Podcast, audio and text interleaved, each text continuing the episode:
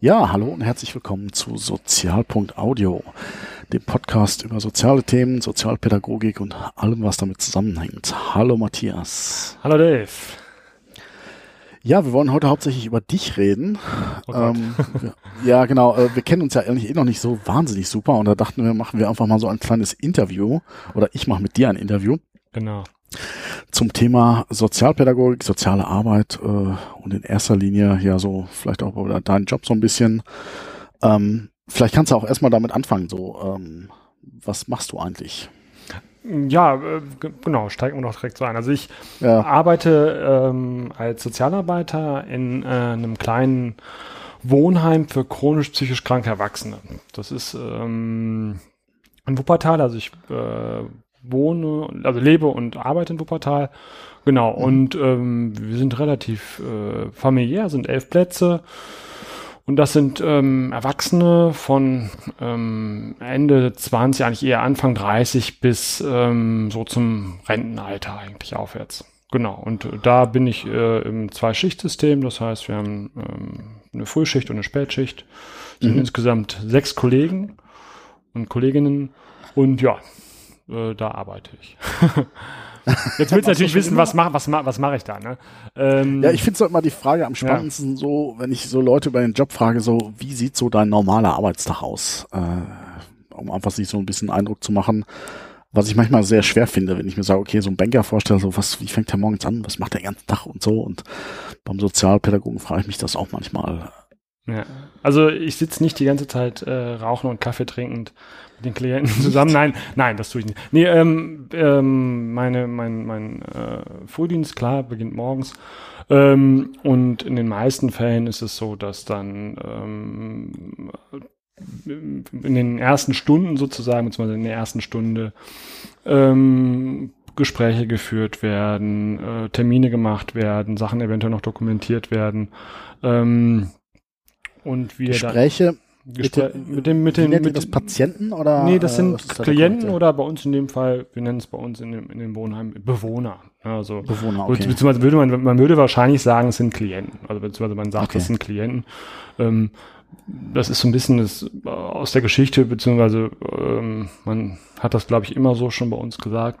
Bewohner, mhm. und deswegen, ne, die, die äh, Klienten, die bei uns wohnen, haben jetzt, empfinden das auch nicht als äh, diskriminierend, dass sie als Bewohner bezeichnet werden. Ich glaube, da gibt es bestimmt auch den einen oder anderen Sozialarbeiter, der jetzt sagen würde, ah, das ist schwierig und so, aber ah. es sind eigentlich Klienten, Klientinnen und Klienten.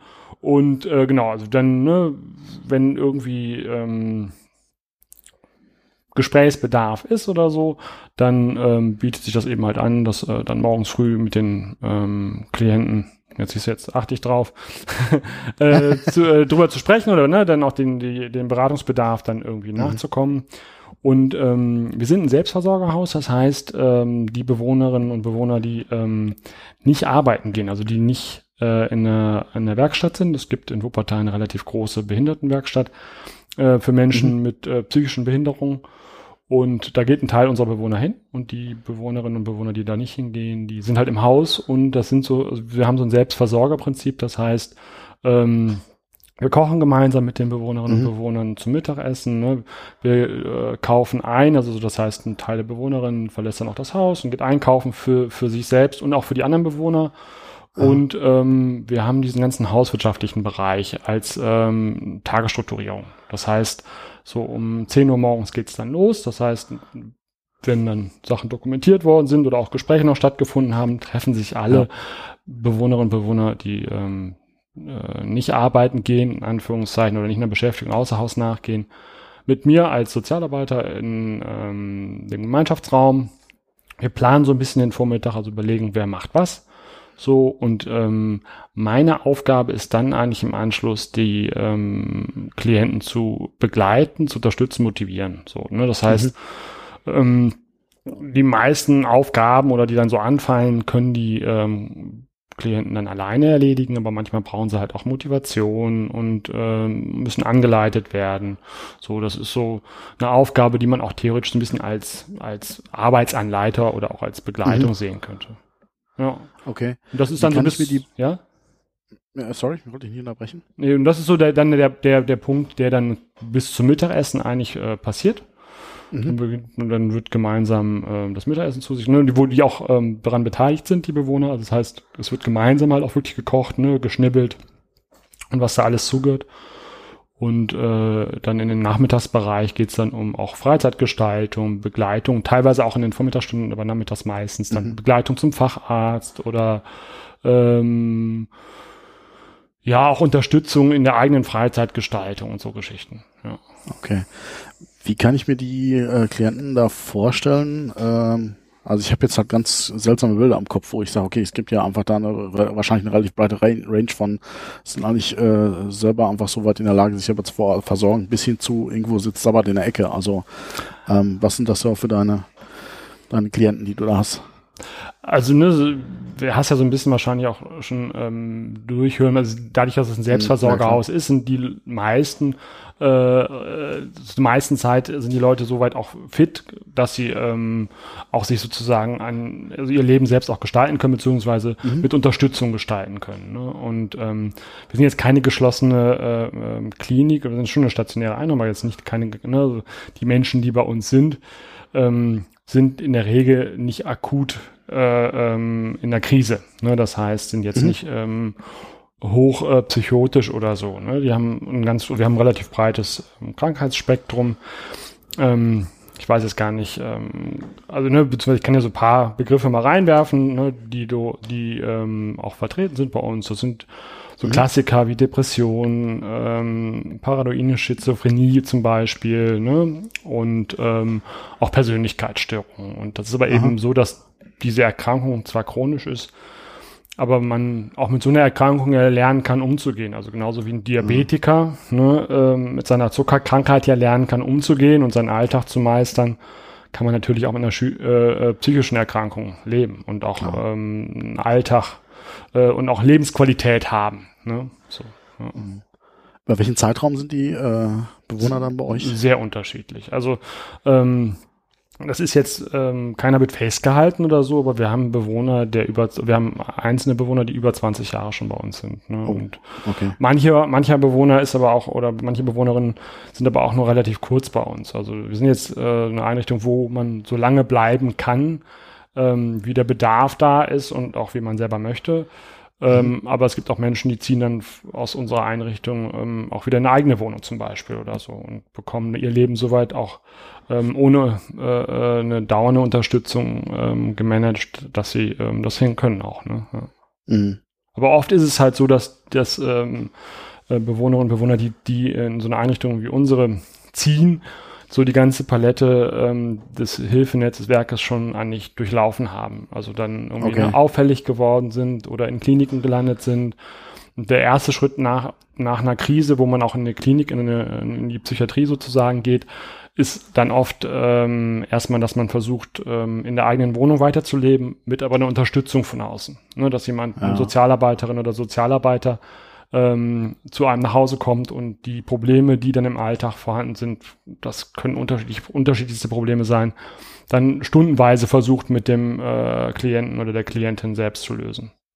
Ja klar, ist ja auch immer praktischer, wenn man die Pro Probleme in einem Alltag angeht und äh, ja. dann halt irgendwie ambulant da was machen kann, bevor man da erstmal. Ja, das ist ja auch ein Kostenfaktor. Ne? Also ja, ist, gab, gab lange Zeit oder eigentlich immer noch so den, äh, auch politisch den Willen, ne, ambulant immer vor stationär. Ne? Also, also es ist ja in der klassischen Medizin auch nicht anders. Ne? Also die Leute werden ja heute auch nach Operation relativ schnell entlassen, ähm, mhm. weil es mhm. einfach günstiger ist, jemand äh, ambulant zu behandeln als stationär, ist es klar. Ne? Klar.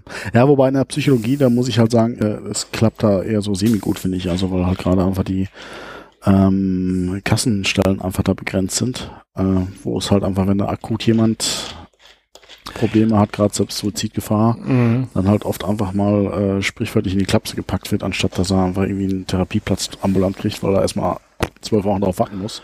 Das ist so. Also ne, du, du hast, ähm, was die therapeutischen Möglichkeiten angeht, eigentlich eine Unterversorgung. Ne? Man weiß einfach, Ja. dass du Minimum in der Regel ein halbes Jahr, wenn nicht sogar länger, auf einen Therapieplatz warten musst. Das heißt, ne, das ist ähm, schon so, dass gerade der, der ähm, die Stellen, die da für ähm, Erwachsene da sind, aber auch für Kinder, also auch in der Kinder- und Jugendpsychiatrie, Mhm. äh, beziehungsweise bei der Kinder- und Jugendpsychi Kinder- und Jugendpsychotherapie, das schwer ist, eine, eine, eine Therapiestelle zu bekommen. Ja. Ja. ja, man hat im Prinzip oft den, die, die Wahl, okay, ich äh, gehe entweder irgendwo in eine Psychiatrie oder ich äh, ja, Versuche es alleine zu lösen. warte, ne? ja, warte genau. erstmal zwölf Wochen, bis ich halt den, den Mhm. Platz halt kriege. Und Ja. das ist einfach so das, was ich halt einfach gesellschaftlich einfach so kritisiere. Mhm. Äh, einfach auch so vielleicht für die Hörer so mal im Prinzip um eine Kassennote. Man kann halt Psychologie studieren, Aus, Ausbildung als Psychotherapeut machen und ähm, darf dann erstmal quasi Privatpatienten frei, äh, f- frei nehmen, aber muss halt dann quasi warten, bis eine Kassenstelle frei wird, sprich bis ein äh, jemand wegzieht oder eine Kassenstelle frei wird oder jemand äh, im Prinzip seine Praxis aufgibt und ähm, das heißt, die Zahl ist halt fix und ähm, Genau, die ist ab- abhängig halt von der Einwohnerzahl, beziehungsweise ne, äh, von, von, von, den, von der Kommune, beziehungsweise ne, wie, wie, viel, wie viele Menschen dann in dem entsp entsprechenden Bereich leben. Und das ist so. Das heißt, wenn, wenn äh, ne, ein Psychotherapeut in Rente geht zum Beispiel, dann wird erst dann seine Stelle frei oder wenn er wegzieht oder seine Praxis schließt. Und dann kann diese Stelle theoretisch mit einem anderen Psychotherapeuten, anderen Psychotherapeutin besetzt werden. Das ist so, ja. Ja, das, das ist halt, also ich habe das auch am Anfang nicht verstanden. So, ich meine, so einfach viele Leute Psychologie studieren und sind viele Leute da, Ja, die es eigentlich könnten, aber halt eben einfach nicht dürfen und dann im Prinzip gezwungen sind, einfach zu sagen, okay, ich, ich kann dich zwar behandeln, aber du musst es selber zahlen. ja. Und ähm, obwohl die Leute da sind, ist da einfach ganz viel äh, gesellschaftlich noch zu tun. Einfach, haben wir, glaube ich, letztes Mal schon mal ganz kurz angehakt, dass einfach so die, die, ja, dass, dass, dass die, die Schwelle halt da ist, sich psychologisch zu behandeln zu lassen. Das war halt lange Zeit auch, auch total äh, ein Stigma und heute bricht Mhm. so langsam auf.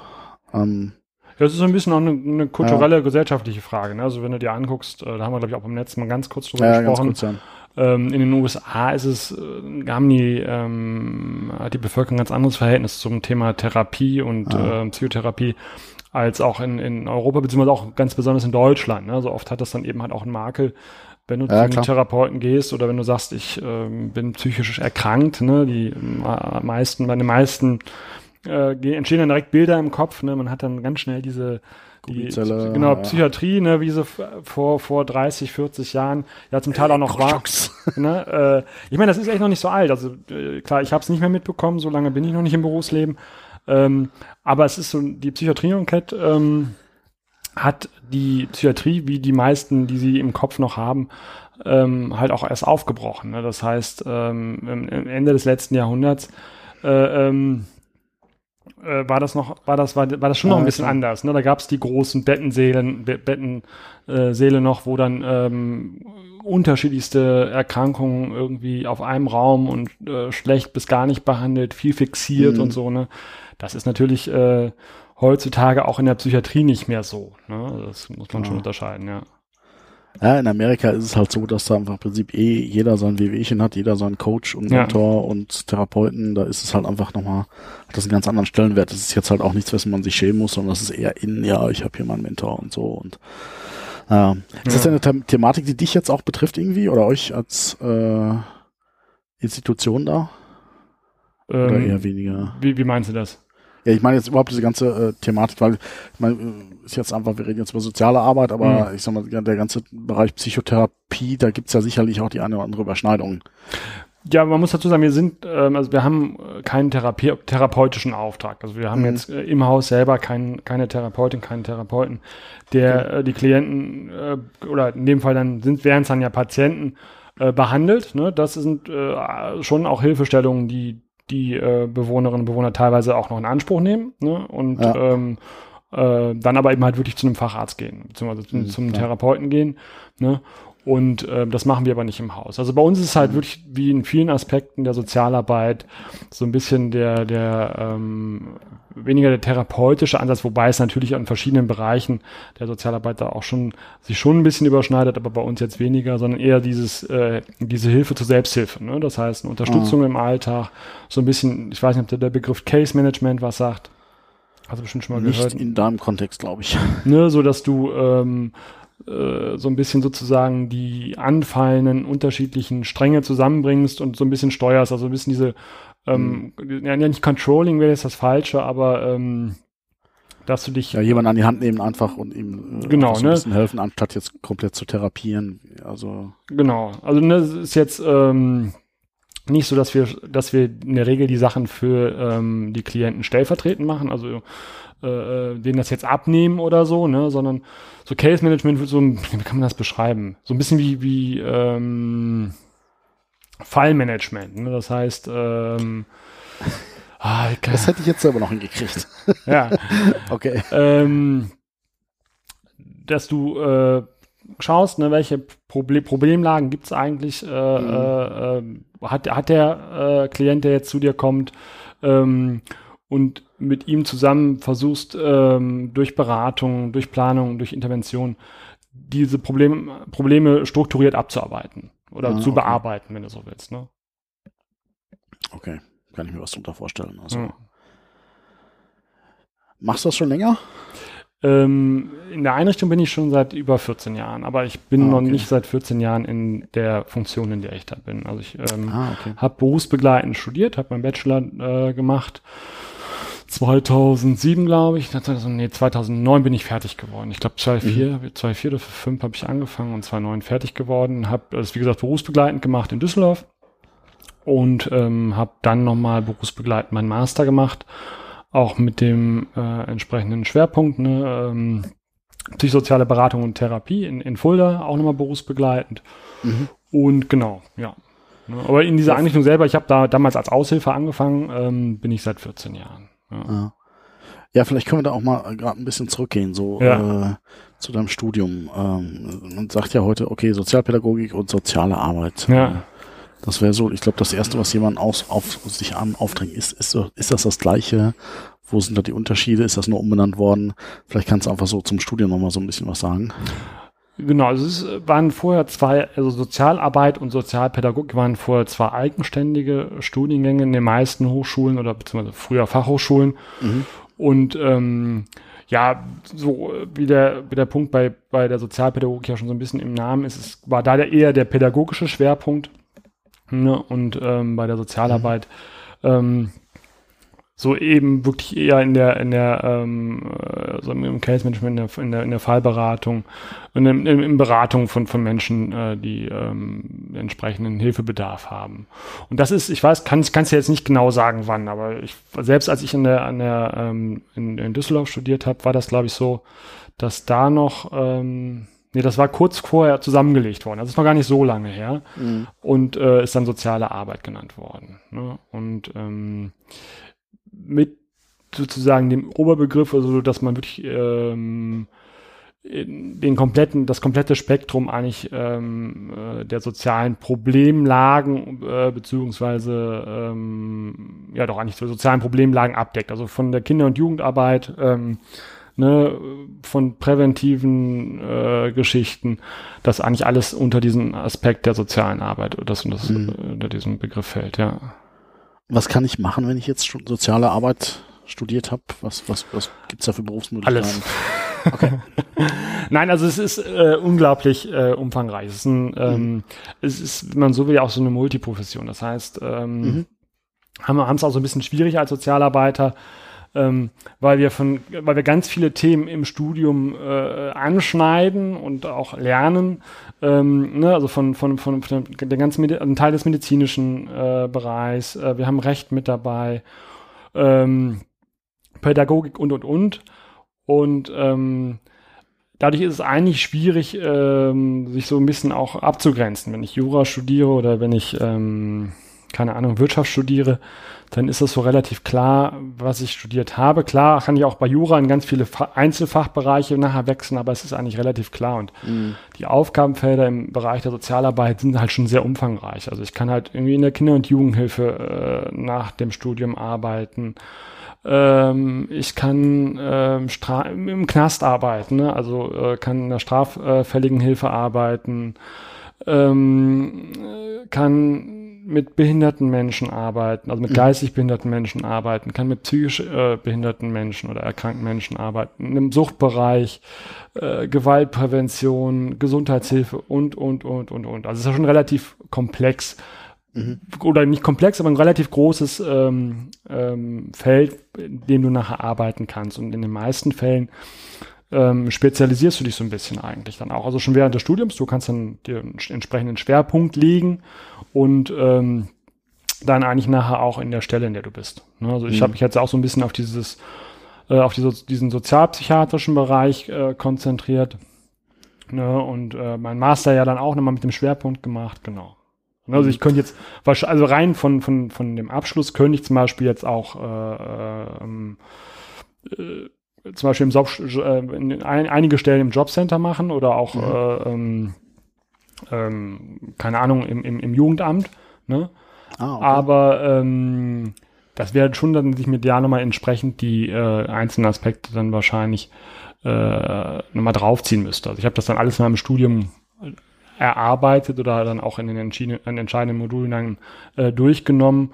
Aber mein Schwerpunkt war zum Beispiel eben nicht die Jugendarbeit und dementsprechend bin ich da jetzt auch nicht so, wäre ich da jetzt nicht so fit und müsste wahrscheinlich Fortbildung oder Weiterbildung machen, die mich dann entsprechend nochmal auf den aktuellen Stand auch der Gesetzestexte mhm, und so weiter klar. bringen. Ja. ja.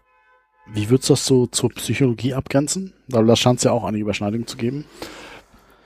Ähm, ja, wie würde ich das abgrenzen? Gute Frage. Also es ist schon so, dass, dass ähm, wir natürlich auch äh, Sozialmedizin äh, haben und auch die einzelnen verschiedenen Krankheitsbilder zum Beispiel auch im äh, Sozialmedizin in der Uni hatten. Ne? Das heißt, das, was ich gerade gesagt hatte, zum Beispiel für eine Depression, äh, ähm, Schizophrenie und so weiter. Das waren schon auch Krankheitsbilder und auch dementsprechend dann die Symptome. Ne? Also wie, wie mhm. wird ein Krankheitsbild überhaupt in, in, in, in Europa beziehungsweise auch in Amerika definiert? Ne? Es gibt den ICD-10, ich weiß nicht, ob dir das was sagt.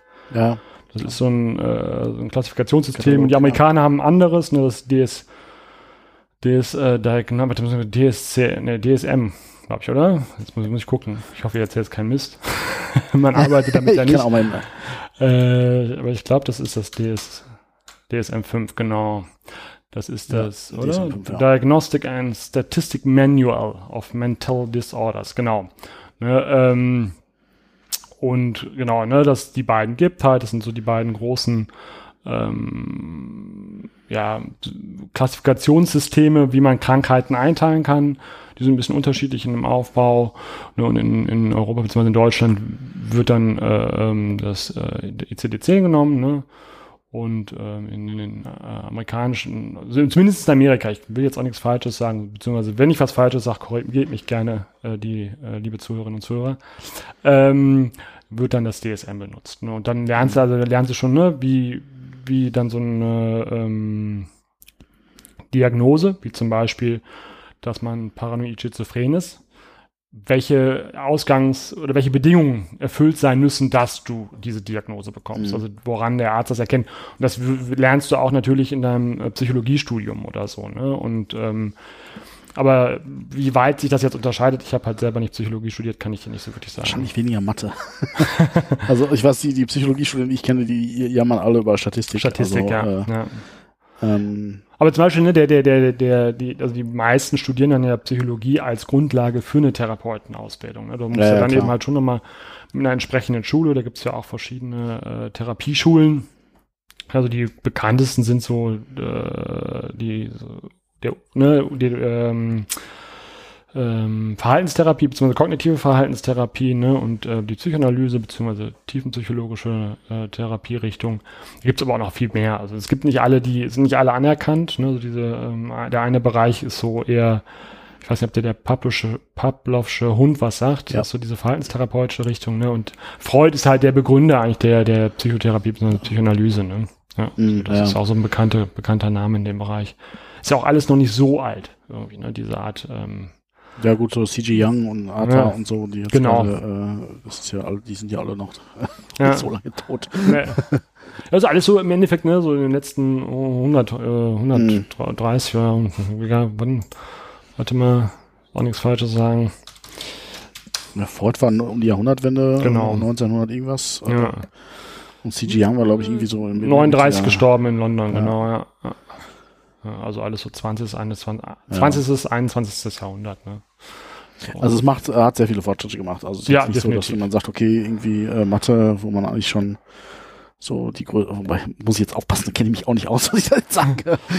Aber äh, es ist jetzt alles noch, also wo man auch heute noch neue Erkenntnisse sammelt und auch wirklich viel einfach noch äh, neuere komplette Kompi äh, Therapieformen und Möglichkeiten da einfach entdeckt. Ja, es, äh, ist, es ist einfach so, dass auch gerade in der Verhaltenstherapie viele Sachen ja dann auch mhm. ähm, sozusagen äh, empirisch untersucht worden sind und auch in, in Teilen ja auch ähm, als sehr wirksam, ähm, äh, also dass man sehr festgestellt hat, dass sie sehr wirksam sind. Ne? Also so ähm, zum Beispiel Depressionen lassen sich sehr gut behandeln. Ne? Das ist so mhm. schon, es, es ist äh, eine Krankheit oder eine Erkrankung, die relativ weit verbreitet ist und ich glaube, jetzt will ich auch statistisch nichts Falsches sagen, aber ich glaube, jeder Dritte von uns ähm, erkrankt in seinem Leben ähm, statistisch gesehen einer mittelschweren Depression. Ne, aber die mhm. kann man eigentlich sehr gut behandeln und in der Regel wird die auch mit äh, einer Medikamenten, aber auch mit einer therapeutischen ähm, Intervention dann behandelt. Mhm. Ne, und ähm, das ist dann eben auch sehr die, für die ähm, Behandlungsmanuale, die dann eingesetzt werden, zum Beispiel in der Verhaltenstherapie, in der kognitiven Verhaltenstherapie, sind dann relativ ähm, gut belegt. Ne? So ein Klassiker, hast du wahrscheinlich eben halt auch schon gehört, ist dann halt wirklich die, die, die ähm, wie man mit Phobien umgeht, ne? so wie man, wie man Phobien bearbeiten kann. Das ist dann mhm. dieses, ähm, früher hat man diese äh, sozusagen, wenn du eine Spinnenphobie hast, hat man die, die Spinne oh, von oh. jetzt auf null auf die Hand gesetzt und äh, mittlerweile wird man das, macht man das eher schrittweise. Aber das ist eben halt alles, wo man weiß, wo man einfach weiß, das ist, ähm, lässt sich relativ gut ähm, äh, ne, in den Griff kriegen, in den Griff kriegen, genau, ne, behandeln. Ja. ja.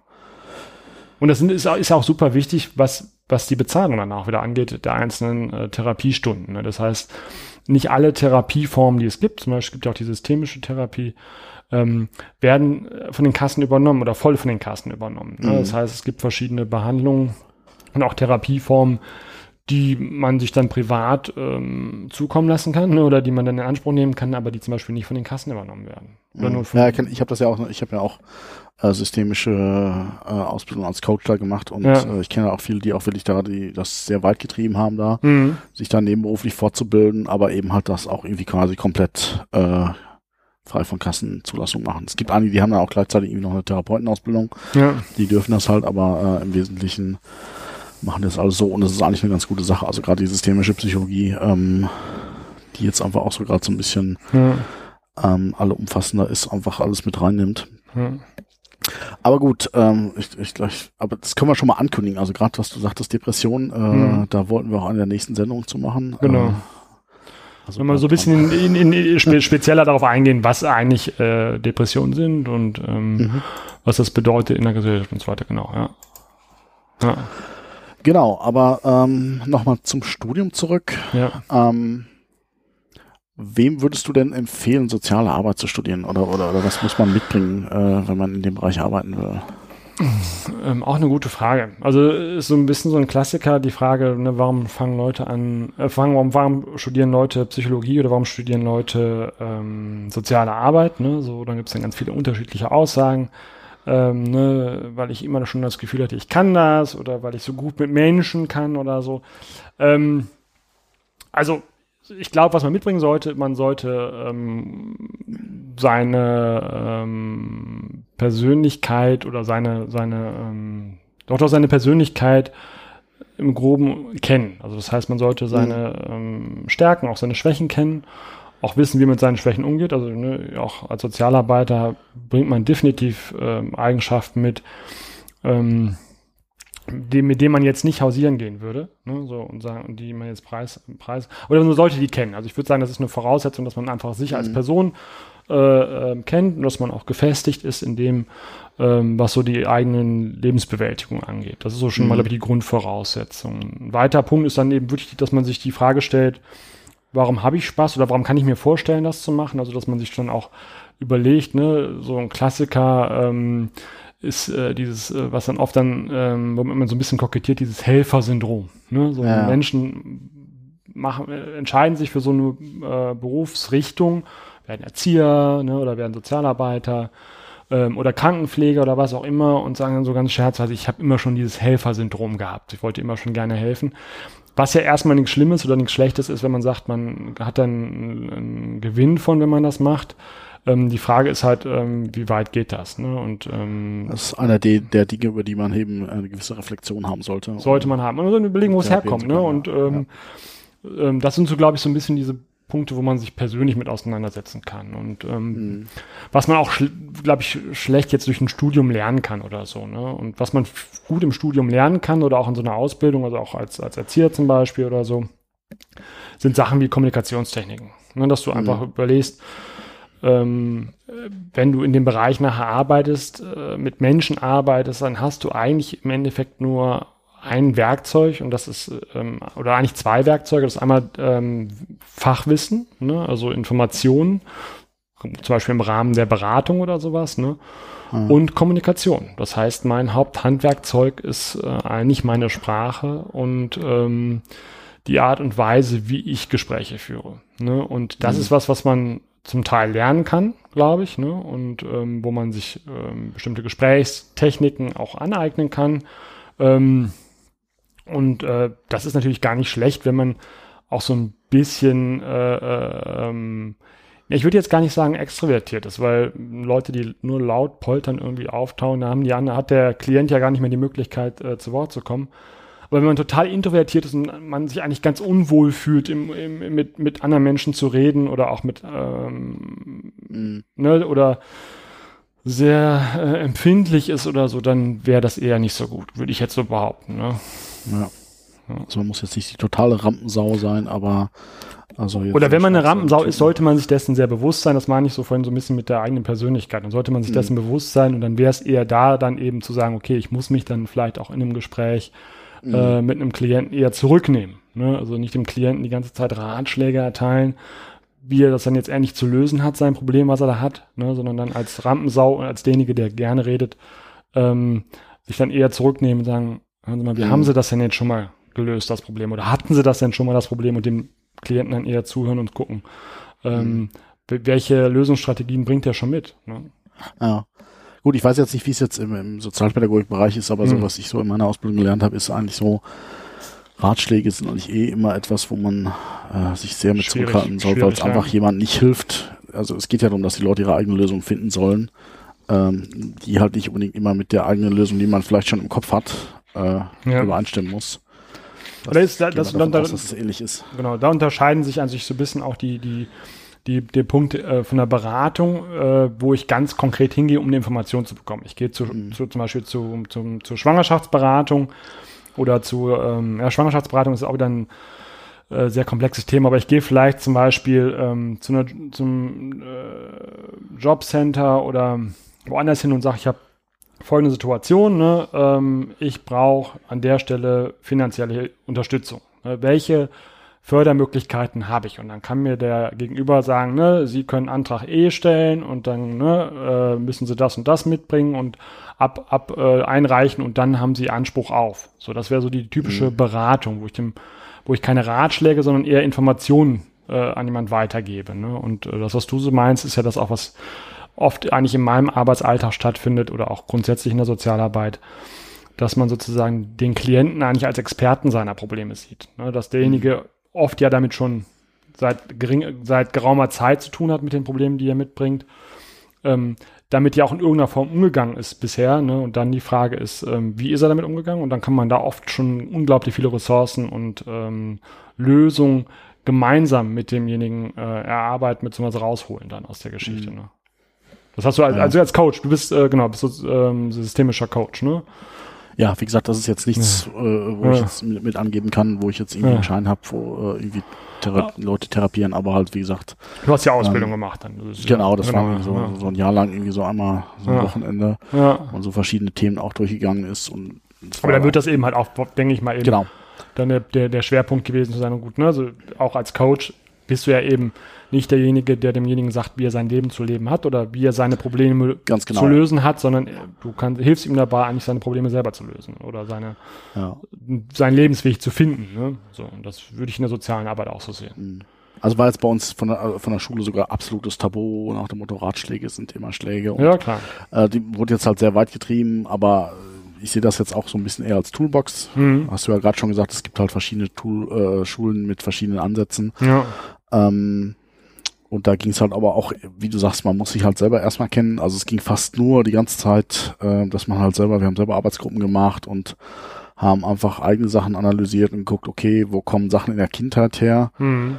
Und es ist halt einfach auch ähm, manchmal einfach so die Gefahr, einfach, dass man einfach Sachen, die man vielleicht selber in der Vergangenheit über erlebt hat und dann halt auf irgendwelche Ratsuchenden, das war jetzt unser Begriff, äh, mhm. äh, überträgt halt. Ja was für einen selber vielleicht eine gute Lösung wäre und ähm, aber für dem, dem der Person im Moment halt nicht hilft, weil er vielleicht irgendwie so eine ganz andere Problem, Problemlösungsstrategie hatte und oder ganz andere Potenziale, die er auch nutzen kann. Ja, oder auch vielleicht andere Prioritäten. Also ne, auch genau, vielleicht ja. dann dir zwar auch irgendwie einen eine Palette an Problemen schildert, aber das Problem, auf das du dich dann irgendwie spezialisierst oder wo du dann drauf, drauf, drauf steigst und sagst, hier, ne, lösen sie das, das vielleicht gar nicht das primäre Problem ist oder so. Und man eigentlich ja. nur die Frage hätte stellen können, was ist denn jetzt eigentlich das, wo wir als nächstes dran arbeiten wollen? Mhm. Und du wärst direkt einen Schritt weiter, ne, genau, ja.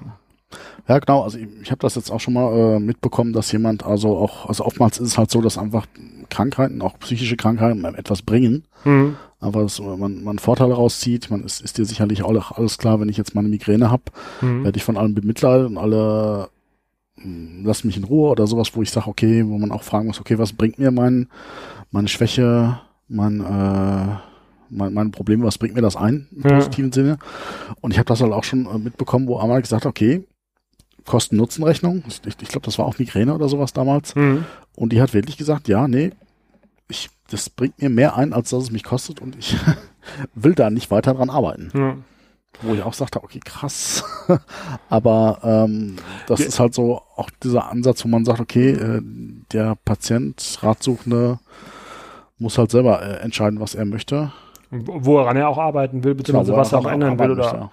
Was er vielleicht ja auch gar nicht ändern kann. Auch das ist ja ein Punkt, den man, ähm, ohne dass man ja. resigniert in der Arbeit oder so, aber auch akzept, akzeptieren kann. Also auch, dass, ja.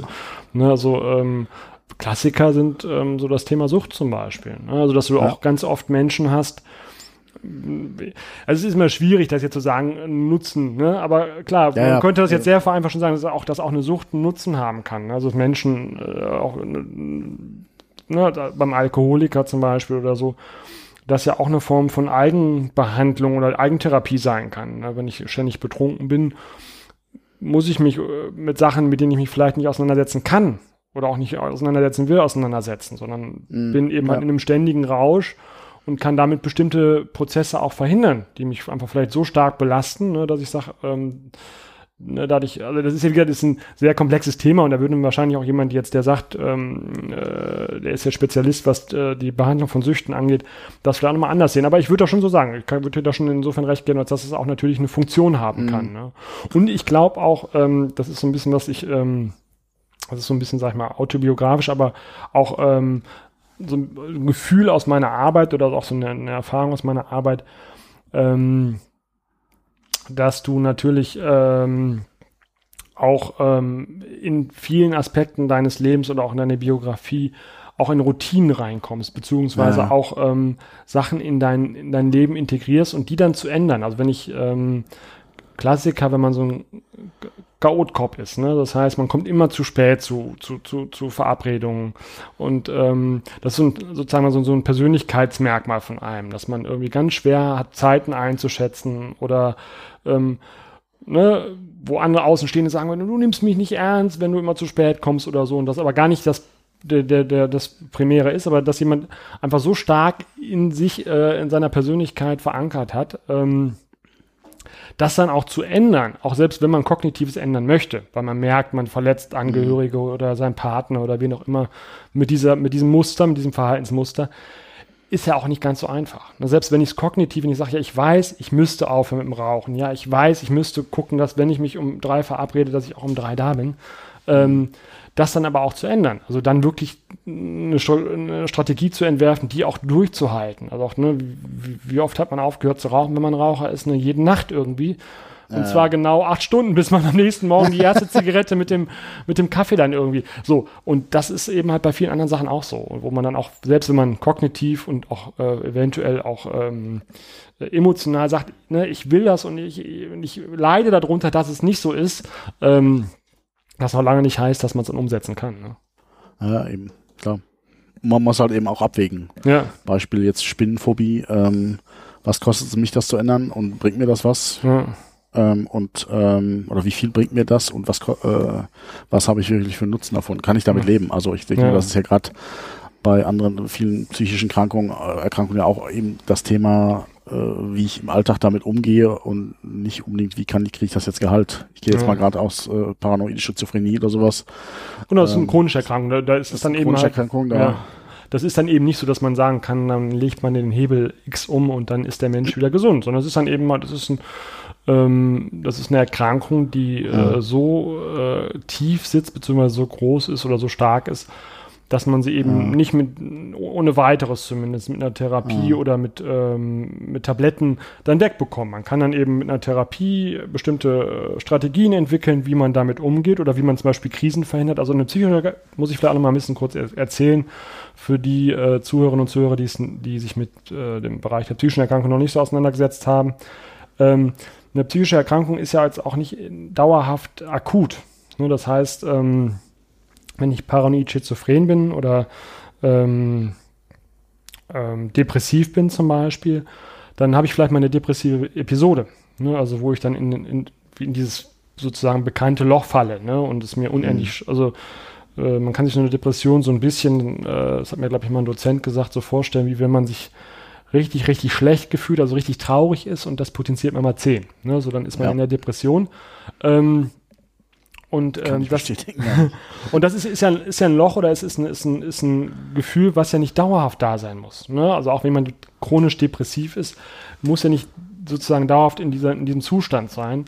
Ähm, Mhm. Und dann geht es eher darum, bei jemandem, der chronisch depressiv ist, ähm, durch verschiedene Strategien, also sind zum Beispiel aus der Verhaltenstherapie, aber auch anderen Therapieschulen ähm, und teilweise auch mit Medikamenten, also mit beiden, ähm, man sozusagen einen Schutzrahmen schafft oder eine, eine Atmosphäre schafft, wo diese Krisen eben weniger auftauchen, nicht so stark auftauchen. Und das ist bei vielen psychischen Erkrankungen so, dass man, auch bei chronischen, dass man äh, sozusagen dann Rahmenbedingungen schaffen kann oder Strukturen schaffen kann äh, mit Unterstützung von außen, dass Mhm. man eben nicht dauerhaft in diesem Zustand ist. Ne, Das ist bei einer Persönlichkeitsstörung nochmal ein bisschen anders. Da ist dann oft so, dass so das ne, beinhaltet das Wort ja schon Persönlichkeitsstörung, dass es eher ein Teil der Persönlichkeit ist, die Erkrankung. Ne? Das ist dann eher dann auch, dass man da lernen muss, damit umzugehen mit den Anteilen, die man da mitbringt. Ne? Mhm, klar.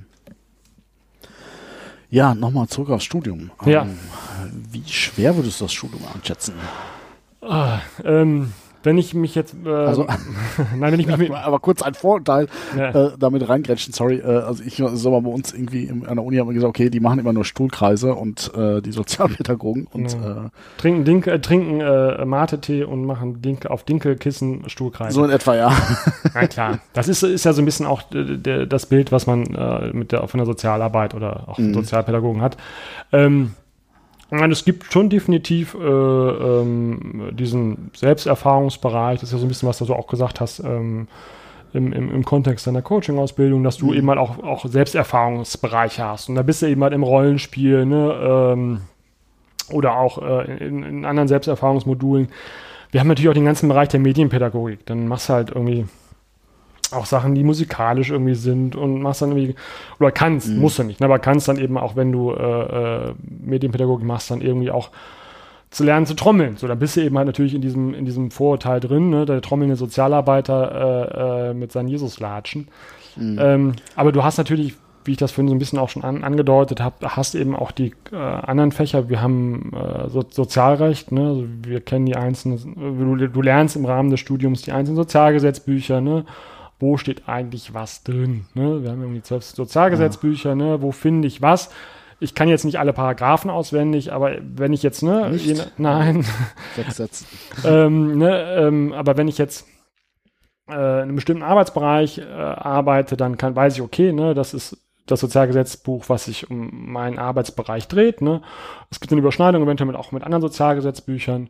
Und äh, das wäre dann zum Beispiel das Sozialrecht. Du hast aber genauso auch den Bereich der Sozialmedizin, also was ich davon auch angedeutet habe, mit den entschieden, unterschiedlichen Krankheitsbildern, ja. verschiedene äh, auch Modelle, ne, dass du auch die Frage von Gesundheitskrankheit, ne, da gibt es verschiedene Modelle, wie man das verstehen kann oder ne, die, die, die wissenschaftliche Arbeit sind.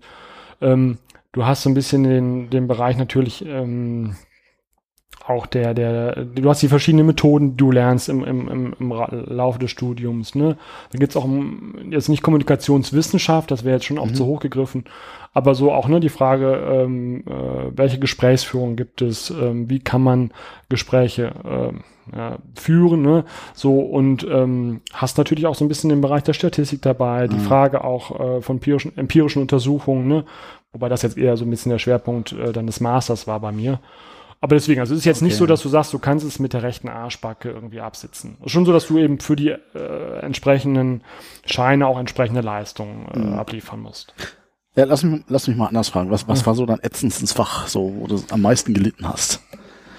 Ah, was habe ich nicht am, also wo ich mir äh, jetzt äh, das war aber wirklich im Master eigentlich, wo ich mir mhm. wirklich, äh, was mir schwer gefallen ist, wo, wo, beziehungsweise wo ich im Umkehrschluss eigentlich den größten Lerneffekt hatte, als ich dann gemerkt habe, was ich alles falsch gemacht habe, war halt wirklich, ähm, was, ich, ja. ähm, ich habe eine äh, empirische Untersuchung gemacht, ähm, ich habe meine Masterarbeit, ähm, habe ich ja schon, habe ich schon mal erzählt? Ich hab, weiß nicht, ob es dir erzählt, aber ich glaube, ich habe es im Podcast schon erzählt.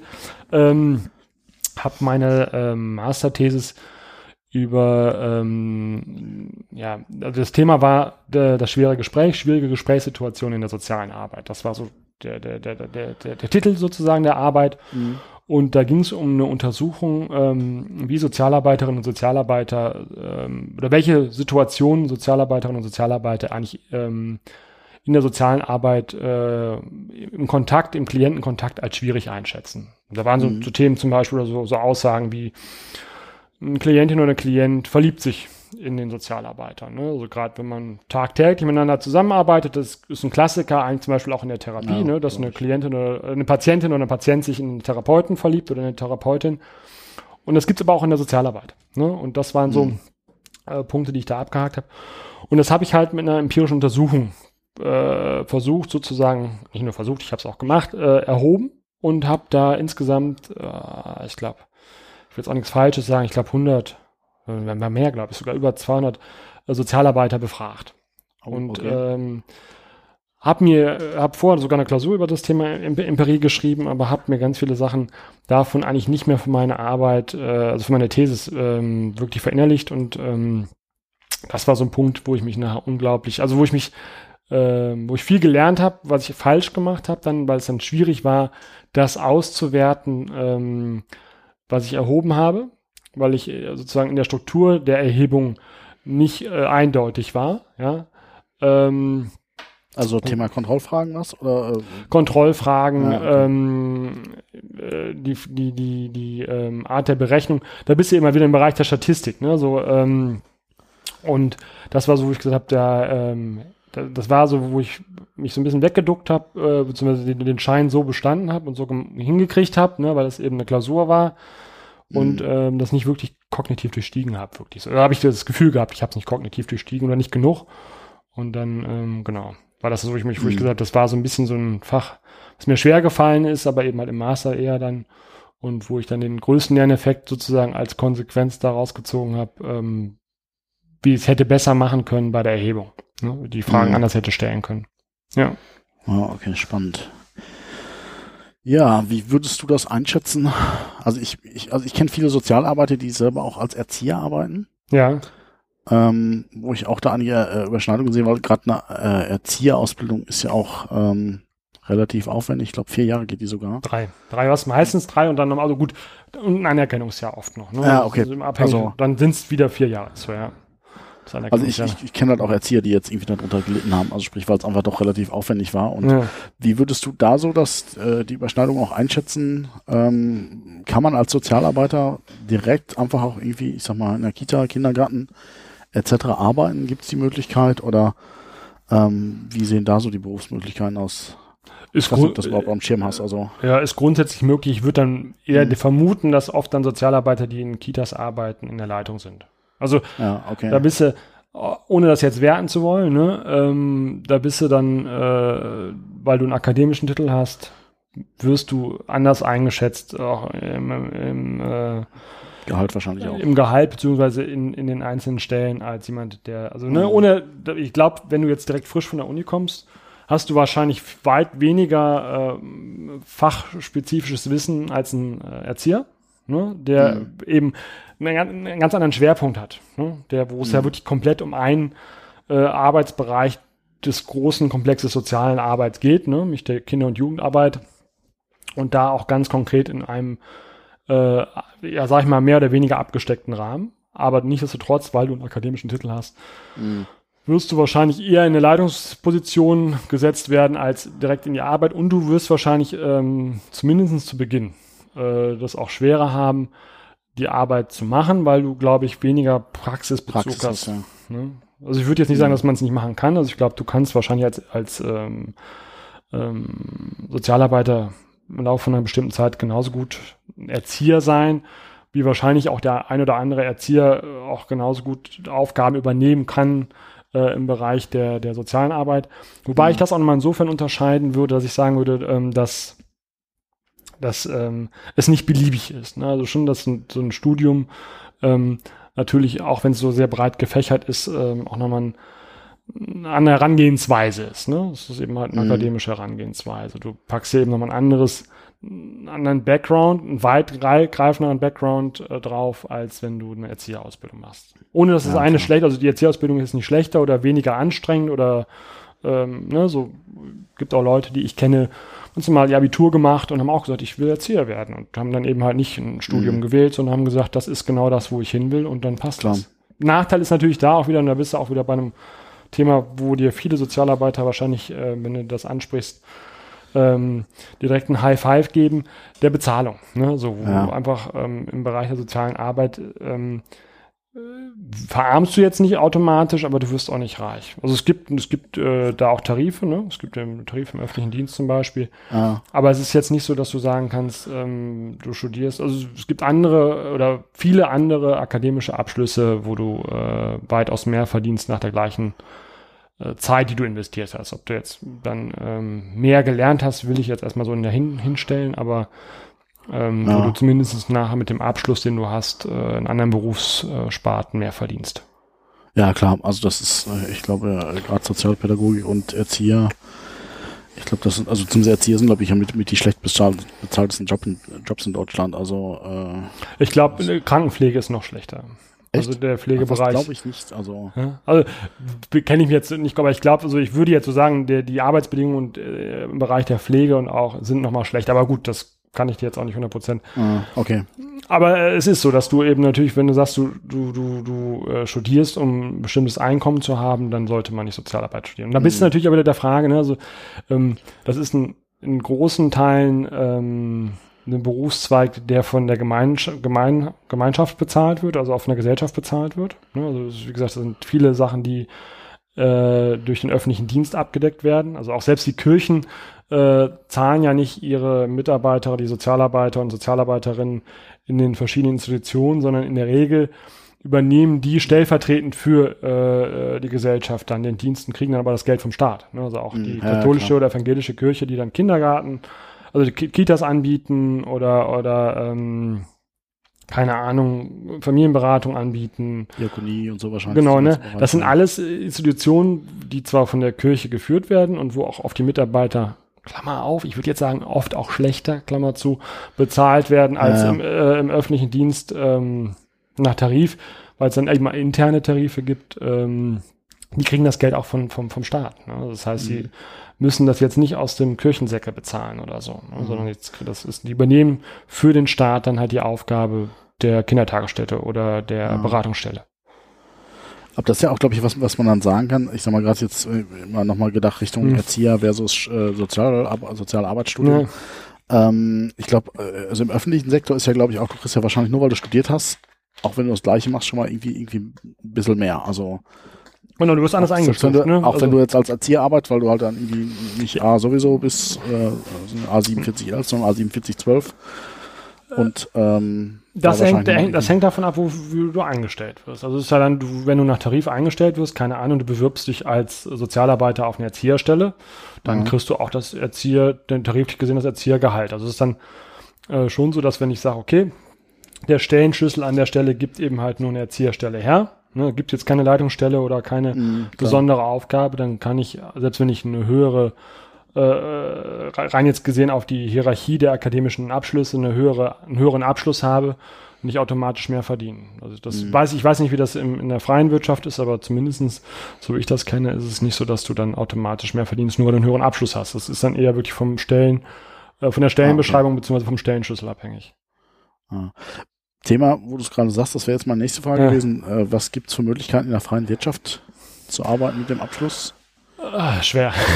Ah, okay. Also es gibt schon Möglichkeiten, sich äh, zum Beispiel selbstständig zu machen. Also es gibt ähm, auch ähm, bekannte oder ja doch bekannte Sozialarbeiter, ich würde jetzt gar nicht sagen befreundete Sozialarbeiter, die ähm, dann sich äh, mehr oder weniger selbstständig machen, zum Beispiel auch in der Jugendhilfe. Ne? Also gibt es Mhm. dann so Kleinstprojekte, ähm, das sind dann teilweise auch Vereine zum Beispiel, die dann sagen, okay, ne, und ähm, dann kannst du noch mal ein bisschen anders verhandeln, beziehungsweise auch noch mal anders äh, äh, verdienen äh, mit dem entsprechend höheren äh, persönlichen Risiko. Das ist irgendwie so ein bisschen wie eine Selbstständigkeit, würde ich sagen. Das ist dann schon möglich in dem Bereich. Ähm, Mhm. Ansonsten, also wo man, glaube ich, gut verdienen kann, zum Beispiel ist als, als ähm, Speaker ne, oder als, als Coach. So, das sind so die Bereiche, wenn du dann sagst, du hast Sozialarbeit studiert ne, und packst dann zum Beispiel noch einen ähm, systemischen Coach oder, oder Berater obendrauf, ne, also hast du nochmal Mhm. so eine, sag ich mal, spezialisierte Weiterbildung. Ähm, dann kannst du, wenn du gut bist und wenn du entsprechendes Marketing machst, glaube ich, schon auch ein bisschen mehr verdienen.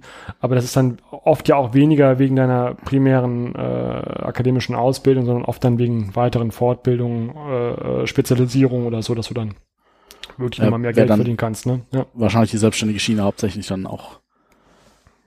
Ja, also es ist eigentlich eher, wo ich, wo ich sagen würde, das ist so der, der Punkt, äh, wo du.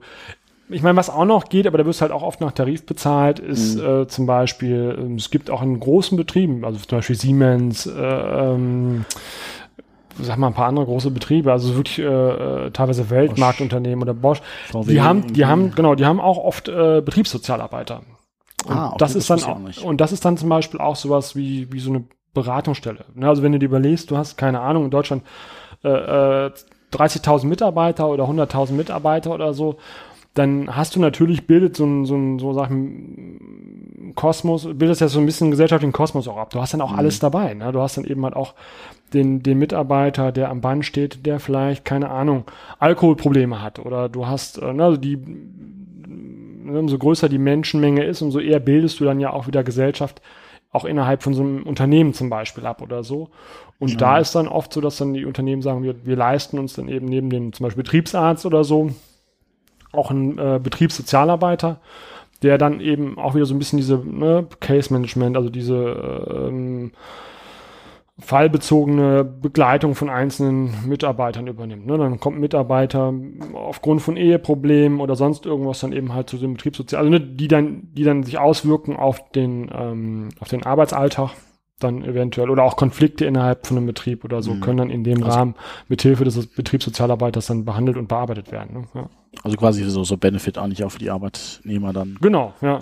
Ne? Das wäre so, aber dann bist du dann oft auch nach Tarif angestellt. Ne? So. Ah, klar. Ja. Hm. Wie sieht's da mit Aufstiegschancen aus? Ähm, mal, mal, mal dein Beispiel, wo du arbeitest. Genau, also ich bin, habe ja, hab ja erzählt, ich habe äh, den Master jetzt gemacht auch. Hm. Ähm, bis vor, ich glaube, auch knapp ähm, zehn Jahren, elf Jahren, äh, gab es auch da, wo ich studiert habe in Düsseldorf, äh, zumindest noch das Diplom. Ähm, ja, das ist ja wahrscheinlich in allen, aber in vielen Arbeitsbereichen so, dass Mhm. wenn man so die Staffelung sieht, ne, der Bachelor eigentlich so steht und man lange auch nicht wusste, auch im Bereich der Sozialarbeit, welchen sozusagen Stellenwert hat er eigentlich. Ne? Deswegen habe ich dann auch den Master hinterhergeschoben. Oft oberhalb, oberhalb von dem Bachelor eigentlich als Mhm. Abschluss das Diplom und darüber eigentlich der Master. Ne? So und ähm, in der Sozialarbeit ist es halt so, dass der Master sozusagen Zugangsvoraussetzung für den gehobenen Dienst ist. Ne? Das Ah, heißt, okay. äh, durch den Master hast du und früher durch das Diplom, also durch das Diplom hattest du oft schon den Zugang, aber durch den Bachelor in vielen Arbeitsbereichen nicht. Und ähm, beziehungsweise sehr abhängig davon, wie der Arbeitgeber das selbst handhabt. Ne? Aber eigentlich, mhm. eigentlich Grundvoraussetzung eben halt der Master. Und dadurch kannst du schon halt auch andere Aufgaben übernehmen. Also ich kann zum Beispiel in Leitungsfunktionen äh, äh, gehen und wechseln. Mhm. Ähm, ne, können, kann, bin dann auf einmal zuständig für mehrere äh, Mitarbeiterinnen und Mitarbeiter, ne, also bin dann auch Vorgesetzter und verdiene natürlich dementsprechend nochmal anders, als wenn ich äh, in einem rein Angestelltenverhältnis bin, wo ich gleichgestellt bin mit meinen ja, Kolleginnen und Kollegen. Und das ist schon so der eine Aufstieg, die eine Aufstiegschance. Ähm, und dann gibt's natürlich immer wieder auch ähm, ja, spe spezielle Aufgaben, die du innerhalb von einem, von einem Betrieb auch übernehmen kannst. Ne? Ich mhm. glaube, du verdienst jetzt zum Beispiel ähm, nicht mehr, aber du könntest natürlich auch im Betriebsrat gehen, aber ich glaube, da verdient man das gleiche, wird nur freigestellt irgendwie. Ähm, ja, glaube ich schon. Ja, aber gibt's dann eventuell, dass du sagst, du lässt dich, äh, wenn es ein ähm, ein Träger ist, der zum Beispiel in einer Vereinsstruktur ist oder ne, der, der größer ist, lässt sich in den Vorstand wählen oder sonstige Geschichten, dann gibt's wahrscheinlich schon nochmal, gibt's entsprechende andere Gehälter dann, Gehaltsstufen mhm. dann. Ne? Aber ähm, so eigentlich ist eine Leitungsaufgabe, äh, so im klassischen Angestelltenverhältnis, glaube ich, dann ähm, das, was dann die höchste Karrierestufe ist. Ne? Mhm. Ja. Wo würdest du gerade so am meisten Bedarf sehen, mitarbeitermäßig, in welchem Sektor jetzt? Also offiziell heißt es, oder kriegt man immer wieder von verschiedensten Stellen gesagt, dass eigentlich überall äh, äh, Mangel ist. Ne? Dass überall, mhm. äh, egal ob in der Kinder- und Jugendhilfe, genauso wie auch in der, in der Erwachsenenhilfe, man eigentlich überall einen Fachkräftemangel hat im Bereich der Sozialarbeit. Ähm, mhm. Ich, ich kann es gar nicht so beschreiben. Dadurch, dass ich schon so lange auch natürlich jetzt bei einem Träger bin, in einer Einrichtung bin, das ist eigentlich sehr ungewöhnlich, muss man dazu sagen. Also viele meiner Kolleginnen und Kollegen, die ich, mit denen ich gemeinsam äh, studiert habe, mhm. haben in der Zeit weitaus, also die haben damit fünf, sechs Stellen in der Zeit gehabt, in der ich jetzt bei einer Stelle bin. Ähm, also ich bin da eher eine Ausnahme und oft bleiben die Leute dann zwei oder drei Jahre nur in der Einrichtung äh, haben also viel öfter diesen Bewerbungsprozess und ähm, auch die Frage mhm. der Nachfrage und auch die Möglichkeit der Verhandlung, Gehaltsverhandlung oder so. Ähm, wobei du da ja auch nicht frei verhandeln kannst, muss man dazu sagen, sondern du kannst dann eventuell nochmal überstufen. Also, ne, wir sind, wie gesagt, nach Tarif äh, werden wir bezahlt. Ja, klar. Und ähm, TVÖD sagt dir was? Bitte? TVÖD sagt dir das was? Nee, gar nicht. Also im öffentlichen Sektor, das ist nicht ja, meine Welt. Auf jeden Fall äh, äh, ähm, entsprechende Tarifordnung und dann kann man eben vielleicht, wenn man sagt, man hat Berufserfahrung, normalerweise steigst du halt, wenn du ähm, den Arbeitgeber wechselst, steigst du immer äh, in deiner äh, Gehaltsklasse in der untersten beziehungsweise in der zweiten Stufe ein, ne? so beziehungsweise in der untersten Stufe ein. Das war früher im BAT, das war eine Tarifordnung, die es vorher gab, anders. Da hast du, wenn du einen Arbeitgeber gewechselt hast, hast du deine, deine ähm, Stufe innerhalb deiner Entgeltgruppe eigentlich mitgenommen. Ne? So, das Ach so, so meinst du das? Das heißt, du fängst dann wieder bei Null an, wenn du wechselst, oder? Genau, du bleibst dann sozusagen auf deiner Entgeltgruppe, äh, fängst aber eigentlich bei einer unteren Stufe wieder an. Und das ist so ein Punkt, wo du mittlerweile bei vielen Arbeitgebern dann einfach verhandeln kannst und sagen kannst, hören Sie mal, ne? Okay. Ich bring, bringe die und die zusatzspezielle äh, äh, Ausbildung oder Zusatzqualifikation äh, mit. Ne? So, ich habe 15 mhm. Jahre Berufserfahrung Ne? Und wenn sie mich haben wollen, dann will ich in der und der Stufe einsteigen. Oft ist es dann so, dass es maximal um ein, zwei oder drei Stufen geht oder so, ne? Aber dann kann man so ein bisschen das Gehalt sozusagen verhandeln, in Anführungszeichen. Ne? Mhm. Also eher wenig möglich. Das ist auch der Punkt, warum es eigentlich mhm. laut seit der ähm, Änderung äh, der Tarif, des Tarifs ähm, eigentlich auch so schwer fällt zu wechseln. Ne, also das heißt, es ist kein Anreiz, eigentlich seinen Arbeitgeber zu wechseln, weil du verlierst natürlich einfach ein bestimmten, äh, bestimmtes Einkommen in der Regel. Ne?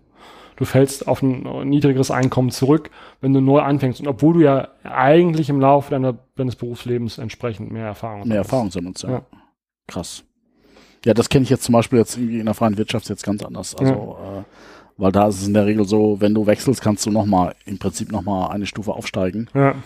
Ähm, weil du halt einfach nochmal komplett neu verhandeln kannst und äh, da nochmal quasi eine Gehaltsstufe drüber äh, ansetzen kannst, weil du jetzt im Prinzip in deinen normalen Stufen halt immer nur deine äh, 1, 2, 3, 4 Prozent kriegst pro Jahr ja. äh, an, an ähm, Gehaltsaufbesserungen, aber da dann sagen kannst, okay, ich, ich setze jetzt halt einfach mal einen höher an. Also, mhm. Aber auch das zum Beispiel ist äh, in, in, in, so einem Tarif nicht, nicht, äh, nicht die Regel. Ne? Also es ist so, dass ja. wir haben jetzt Tarifverhandlungen gehabt letztes Jahr und haben dann, glaube ich, jetzt in, innerhalb der letzten, wie gesagt, ich müsste jetzt nachgucken, ich sage jetzt einmal mal, ne, 4% oder 5% in den letzten Jahren ähm, mhm. Tariferhöhung über zwei oder drei Jahre wird das jetzt angepasst, ne?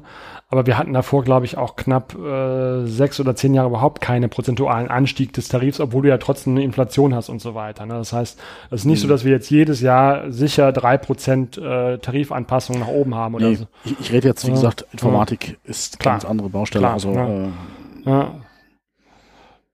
Wodurch meinst du, wird das bewirkt, dass dann die Leute trotzdem nur zwei Jahre in ihrem Job bleiben? Das hat verschiedene, also äh, verschiedene ähm, Ursachen, glaube ich. Also eine ist halt einfach, dass du ähm, dadurch, dass du ja so ein breites Spektrum an Möglichkeiten hast, ne, dann auch oft die Leute nach dem Bachelorstudiengang, die meisten machen das ja ein bisschen früher, als ich es gemacht habe. Ähm, also ich habe, äh, ich war ja mit, mit 30 fertig, ne? Obwohl ich jetzt mhm. gar nicht so, so besonders viele Semester gemacht habe, aber ich habe äh, relativ spät erst angefangen. Also ich komme eigentlich aus einem anderen Berufszweig. Aber das wird jetzt den Rahmen sprengen in dieser Folge. Ähm, Nächste Folge, ja. Ja, genau. Ähm, und die meisten kommen dann mit Anfang 20, also 22, 23, äh, ins, steigen ins Berufsleben ein und dann kann, versuchst du einfach mal zwei Jahre Kinder- und Jugendhilfe oder vielleicht auch drei oder vier Jahre und dann sagst du, okay, ich versuch's vielleicht auch nochmal in der Behindertenhilfe oder so. Und ich glaube, das ist so ein bisschen am Anfang. Ich glaube, später mhm. wird dieser Wechsel, die Wechselhäufigkeit geringer und ich glaube, das ist auch so ein bisschen eine Generationsfrage also von vielen der Kolleginnen und Kollegen, ich sage jetzt mal gut äh, äh, 40 plus sind, ähm, die haben nicht so häufig gewechselt. Das ist eher so, dass mhm. das die jüngeren und Kolleginnen und Kollegen sind. Ähm, das ist so ein bisschen dieses, ne, man muss flexibel sein, man will flexibel sein, man arbeitet für sein Privatleben und man lebt nicht für, seine, für seine Arbeit so. Ich glaube, das ist so ein bisschen auch so eine Einstellungsfrage, die dahinter mhm. steht. Ne? Also jetzt nicht, dass die jetzt alle irgendwie nach zwei Jahren im Burnout landen und irgendwie sagen, ich brauche was anderes. Äh. Ja, da schließt sich jetzt so ein bisschen der, der Kreis bei deiner Frage. Ne? Also ja. die Frage, warum mache ich den Job? Ne? Und wenn ich natürlich keine klare Idee davon habe, warum ich gerne in dem Bereich arbeiten will, dann ist das Risiko von einem Burnout, beziehungsweise dass ich mich selber mhm. irgendwie vergesse in dem Ganzen und dann irgendwie versuche, die Welt zu retten und alle meine Klienten äh, ne, in irgendeiner Form zu retten, in Anführungszeichen, oder die zu heilen oder was auch immer dann da teilweise auch für utopische Ideen mit in, dieses, äh, in diesen Berufs mitgebracht werden, dann bist du natürlich schon auch gef eher gefährdet. Also es ist schon so, dass statistisch mhm. gesehen Menschen, die in, im Sozialen arbeiten, da zählen Lehrer dazu, da zählen aber auch äh, Krankenpflegerinnen und, und, und auch Ärzte dazu, weitaus, weitaus höheres äh, Burnout-Risiko haben als äh, Menschen in der freien Wirtschaft. Mhm. Da, wo ich euch immer sage, hängt, glaube ich, oft damit auch zusammen, mit welcher Zielsetzung äh, entscheide ich mich für den Beruf. Ne? Und da reicht aus meiner Sicht nicht zu sagen, ja, ich konnte das immer schon mit Menschen oder so. Ich glaube, mhm. da muss man schon auch ein bisschen tiefer einsteigen, zu sagen, ne, so klar habe ich auch, das war das auch ein, ein Aspekt in meiner Berufsbiografie, dass ich gesagt habe, ich fühle mich wohl im Umgang mit, mit äh, ähm, anderen Menschen. Also ich habe jetzt keine Berührungsängste, ich trete gerne in Kontakt, ja. Nicht ohne Grund machen wir beide gerade einen Podcast. Ne?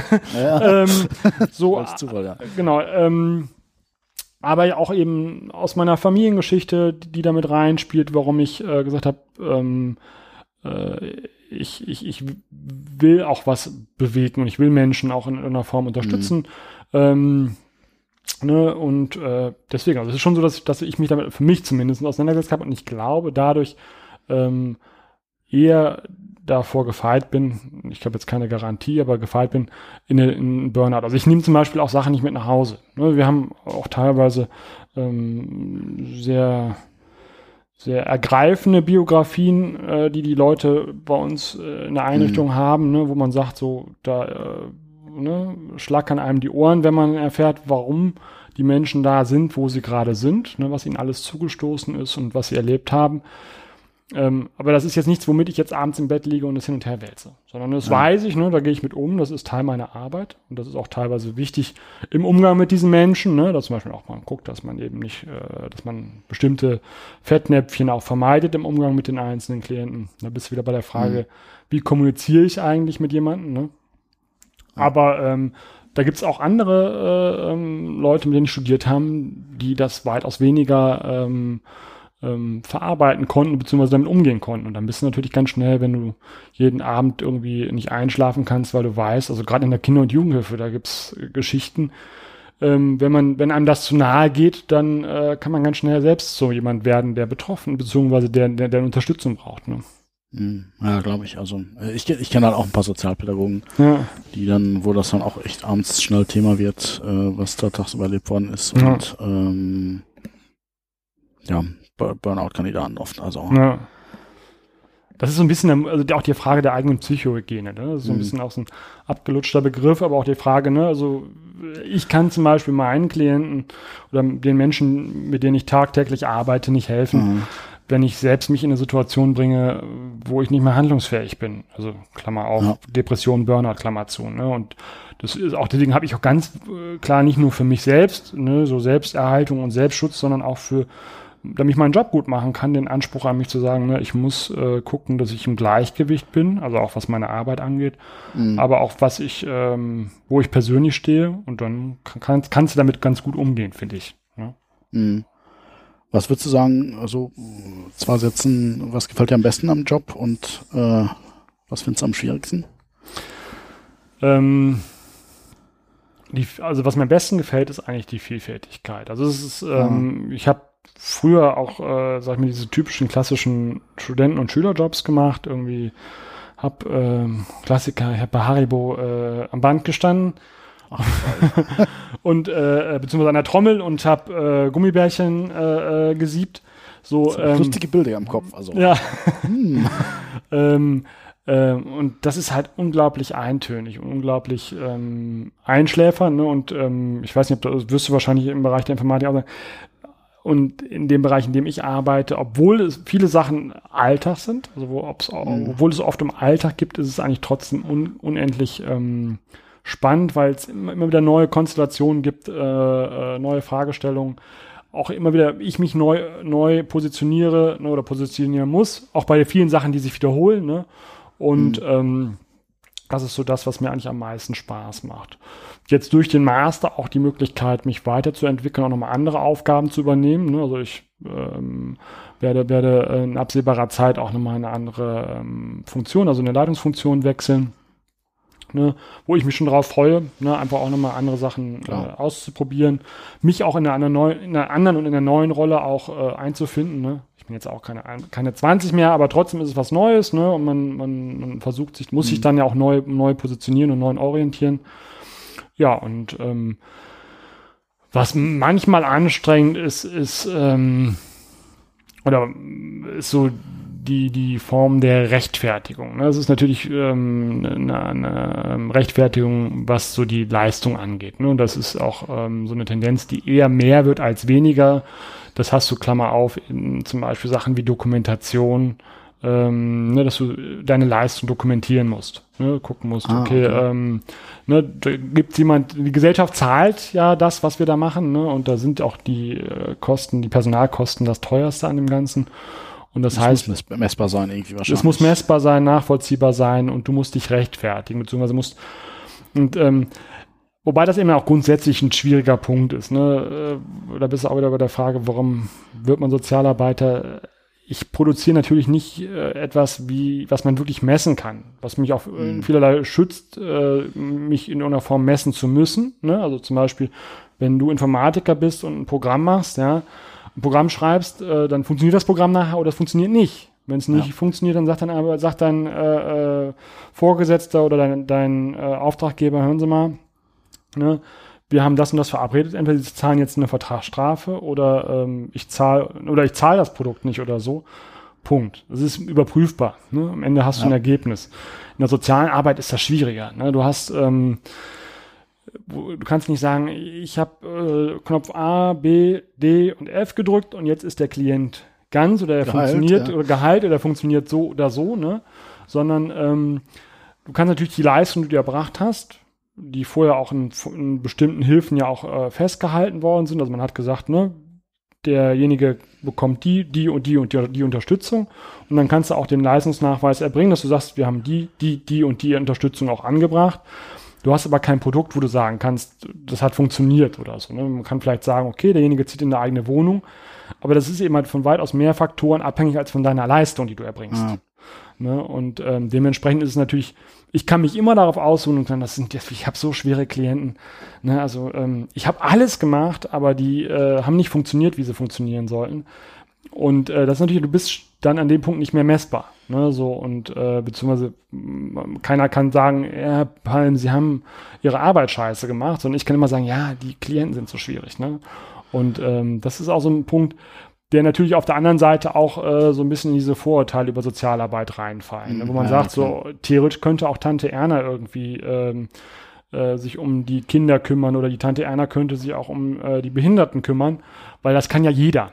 Ich würde sagen, das kann nicht jeder. Es gehört eben auch eine bestimmte Qualifikation und auch äh, ähm, Profession dazu, ne? äh, um sozusagen zielgerichtet mit Menschen zu arbeiten. Aber es ist halt schwer messbar. Ja. Das war mehr als zwei Sätze, sorry. Aber das ist minimal. das ist auch so eine typische Sozialarbeiterkrankheit. Ähm, du kannst Prozesse, die man wahrscheinlich in drei Worten beschreiben kann, locker in zehn Sätzen beschreiben. ja. Denkst du, dass du in äh, 30 Jahren auch noch in dem Job bist? Hm. In dem ich jetzt bin? Ja. Oder auch als Sozialarbeiter jetzt. Als Sozialarbeiter kann ich mir das schon vorstellen. Mhm. Ich glaube, ich bin in 30 Jahren nicht mehr in der Einrichtung, in der ich jetzt bin. Auch nicht als okay, Leitung ja, oder so. Also ich glaube, ähm, aber ich kann mir schon vorstellen, dass, da hast du als Mann, glaube ich, auch nochmal in, in mancherlei Hinsicht ein bisschen einfacher als als Frau. Es ist halt mhm. schon auch noch eine, eine Profession, die eher, zumindest in den Studiengängen, äh, von den Frauen dominiert wird. Das ist eher ähnlich wie bei den Erziehern, also bei, als bei den äh, oder bei den Erzieherinnen müsste man eigentlich sagen. Mhm. Ähm, da bist du eine Minderheit eher. Ne? Also ich war auch, wir waren auch als Männer im, im Bachelor wie auch im Masterstudiengang eher die Minderheit. Also jetzt im Masterstudiengang, wir waren zu Beginn 30, da waren wir, glaube ich, zu, waren wir zu fünft, also fünf Männer, vier oder fünf Männer, wobei der eine dann relativ schon abgesprungen ist. Und im äh, den, jetzt zum Schluss die ähm, den Master gemacht selber, also auch die These abgeschlossen, haben wir zu zweit, also zwei Männer. Ne, von oh, noch 22, glaube ich, insgesamt, die es auch gemacht haben. Also du siehst, äh, ähm, der, der, der Schnitt ist dann wirklich äh, ein Prozent in dem Fall. Ne? Zehn mhm. Prozent. Zehn Prozent. Ne, also ähm, das ist schon gering. Ne? Ja, ist eine Minderheit. Ja, hat man ja, wie gesagt, wahrscheinlich dann wegen, wegen Quote und so. Ja. Na, Quote gibt es wahrscheinlich nicht, aber doch schon gewisse Vorteile. Also. Ja. Und ja, weil einfach oft dann, oft dann in die, ne, so auch so ein Klassiker so ein bisschen natürlich in die Leitungsfunktion oft Männer rutschen. Also mhm. Frauen dann keine Lust darauf haben oder auch vielleicht auch äh, oft bei den Trägern intern dann eher die, die Stellen mit Männern besetzt werden. Keine Ahnung, woran es genau liegt. Aber ähm, so, ich glaube, ah. für einen Mann ist es dann einfacher, in dem Bereich einen Job zu finden und auch einen Job äh, in der Leitung zu finden. Mhm, okay.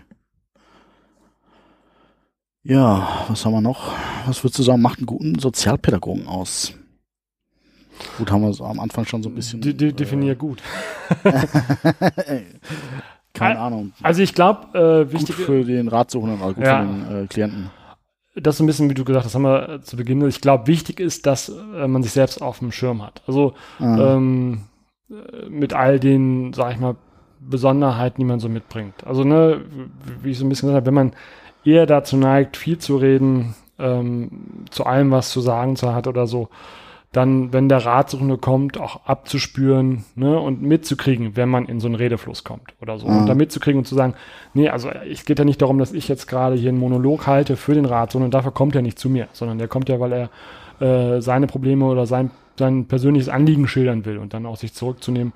Und das ist, glaube ich, so wichtig, dass man, dass man reflektiert ist. Wobei das auch mhm. so ein ziemlich ausgelutschter Begriff ist, ne? weil wir reflektieren uns natürlich ständig selber, Sozialarbeiterinnen und Sozialarbeiter. Aber, natürlich. Aber ähm, äh, das würde ich so sagen, wenn man mhm. versucht, sich selbst äh, dem Kasten zu haben, seine blinden Flecken so weit es geht äh, bearbeitet zu haben, zumindest im Hinterkopf zu haben, wo die blinden Flecken sind. Blinde Flecken sagt ja was, ne? So dass du einfach, ja, okay.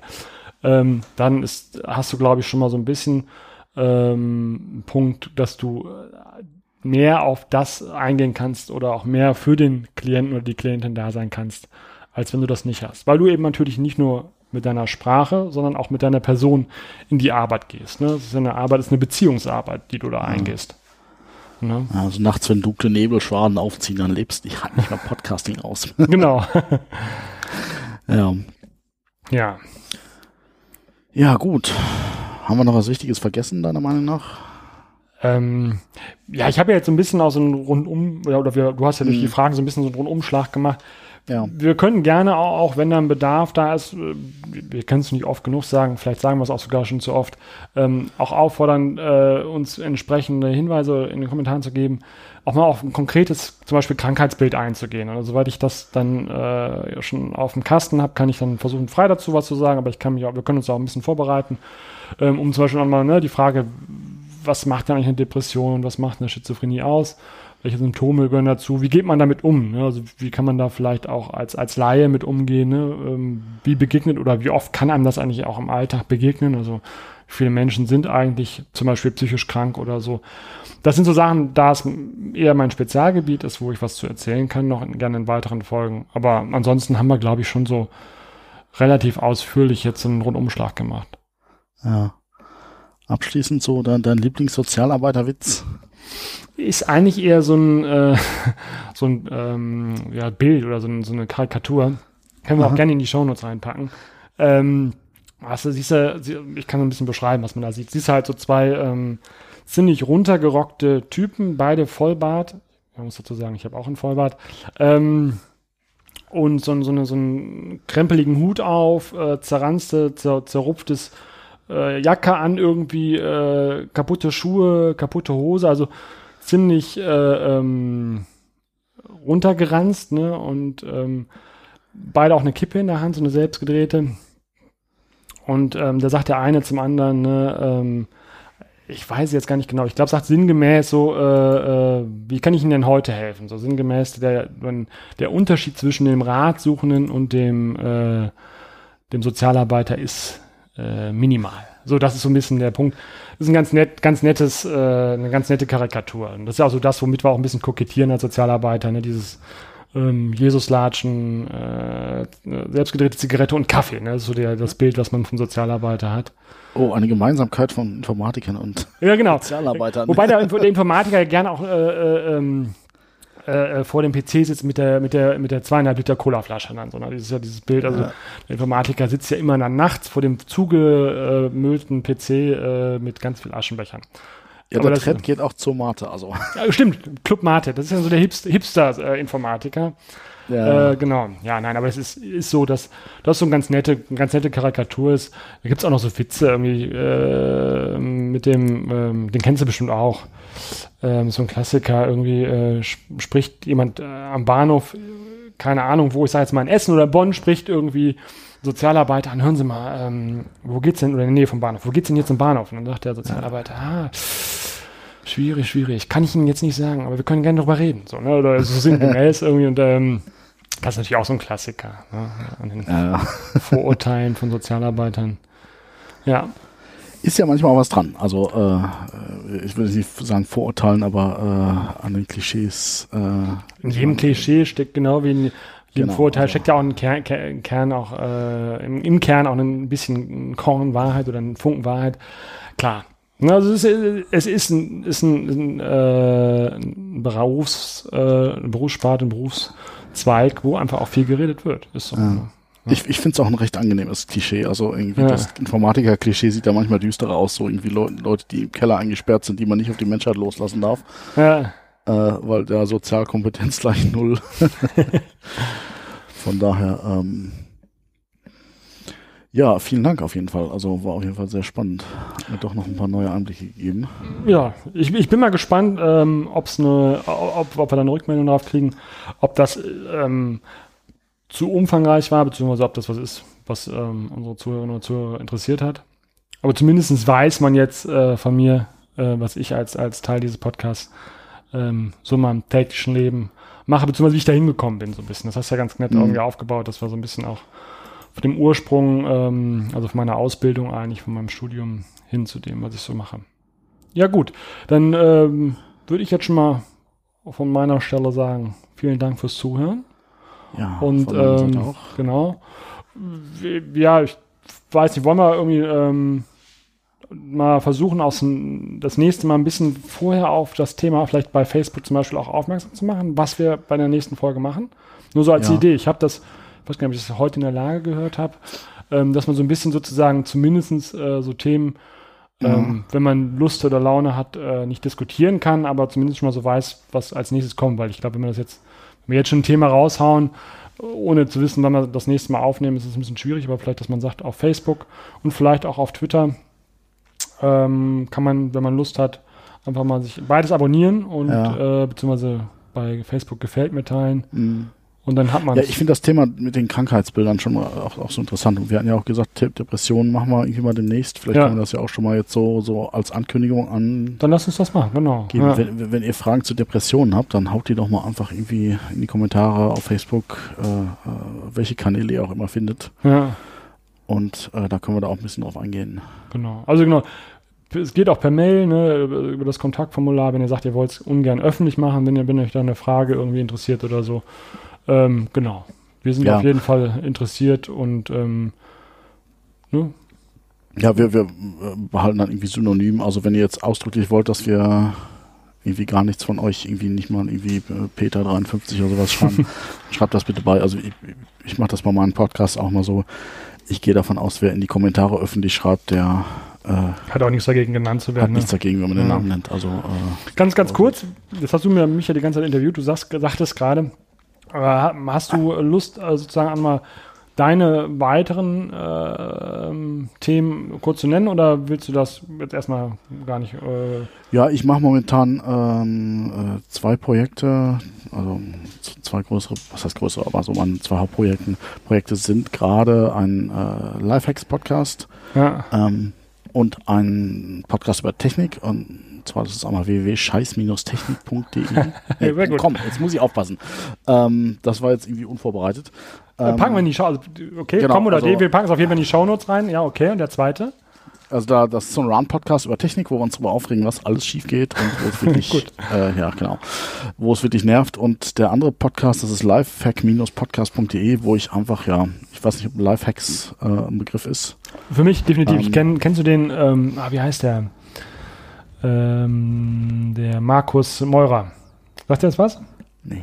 Der hat auch diesen, äh, auch Live-Hacks, glaube ich, mit, äh, mit X oder so. Ich weiß es gar nicht genau, wie es geschrieben wird. Z ich eine- wahrscheinlich dann. Oder Z, genau, habe ich äh, eine Zeit lang ähm, Achso, Haben wir gehört? Geht auch. Und okay. äh, ähm, kann ich auch mal gucken, ob ich noch mit in die Shownotes reinpacke. Ja, aber ist doch spannend. Also beides übrigens, wie du Ja. sagst gerade, äh, mach, mach ich zusammen, nicht mit mir, ne? Also du machst es mit, du podcastest Genau. da an der Stelle mit jemand anders. Aber Lifehacks mache ich alleine. Das ist so ein bisschen auch so ein Projekt, wo ich, also ich bin auch so ein sehr spontaner Typ, der sehr gut initiieren kann. Mir aber schwerfällt, so Sachen langfristig und immer wieder zu machen. Da versuche ich mich selber so ein bisschen äh, an die Kandare zu nehmen. Den mache ich komplett alleine. ja, Ganz kurze Nummern, zehn Minuten, wo ich eine Sache vorstelle, auch so Haushaltstipps, so mit Töpfe reinigen und so. ja, Ähm, also diese, nicht, nicht diese typischen Lifehacks, sondern auch eben so ein bisschen darüber hinaus, so äh, den Alltag im Haushalt zu gestalten. Und ja. welche Möglichkeiten Genau. es gibt, sozusagen auch äh, Wege zu verkürzen, zu verbessern, zu optimieren. genau, Äh, so im Alltag, ja, Self-Optimizing, ja. Ja. Ja gut, dann, dann äh, auf ein zweites. Ähm, danke nochmal für die, für die, ähm, oder das heißt danke, aber ne, gut, dass du nochmal dann, äh, deine weiteren Projekte auch mal mit reingebracht hast. Und ich bedanke mich nochmal bei den Zuhörern und Zuhörern, wenn ihr bis hierhin durchgehalten habt. Ähm, und ähm, freue mich aufs nächste Mal. Und sage Ja. hiermit schon mal Ciao. Gerne. Ciao, ciao. Ciao. Bis zum nächsten Mal.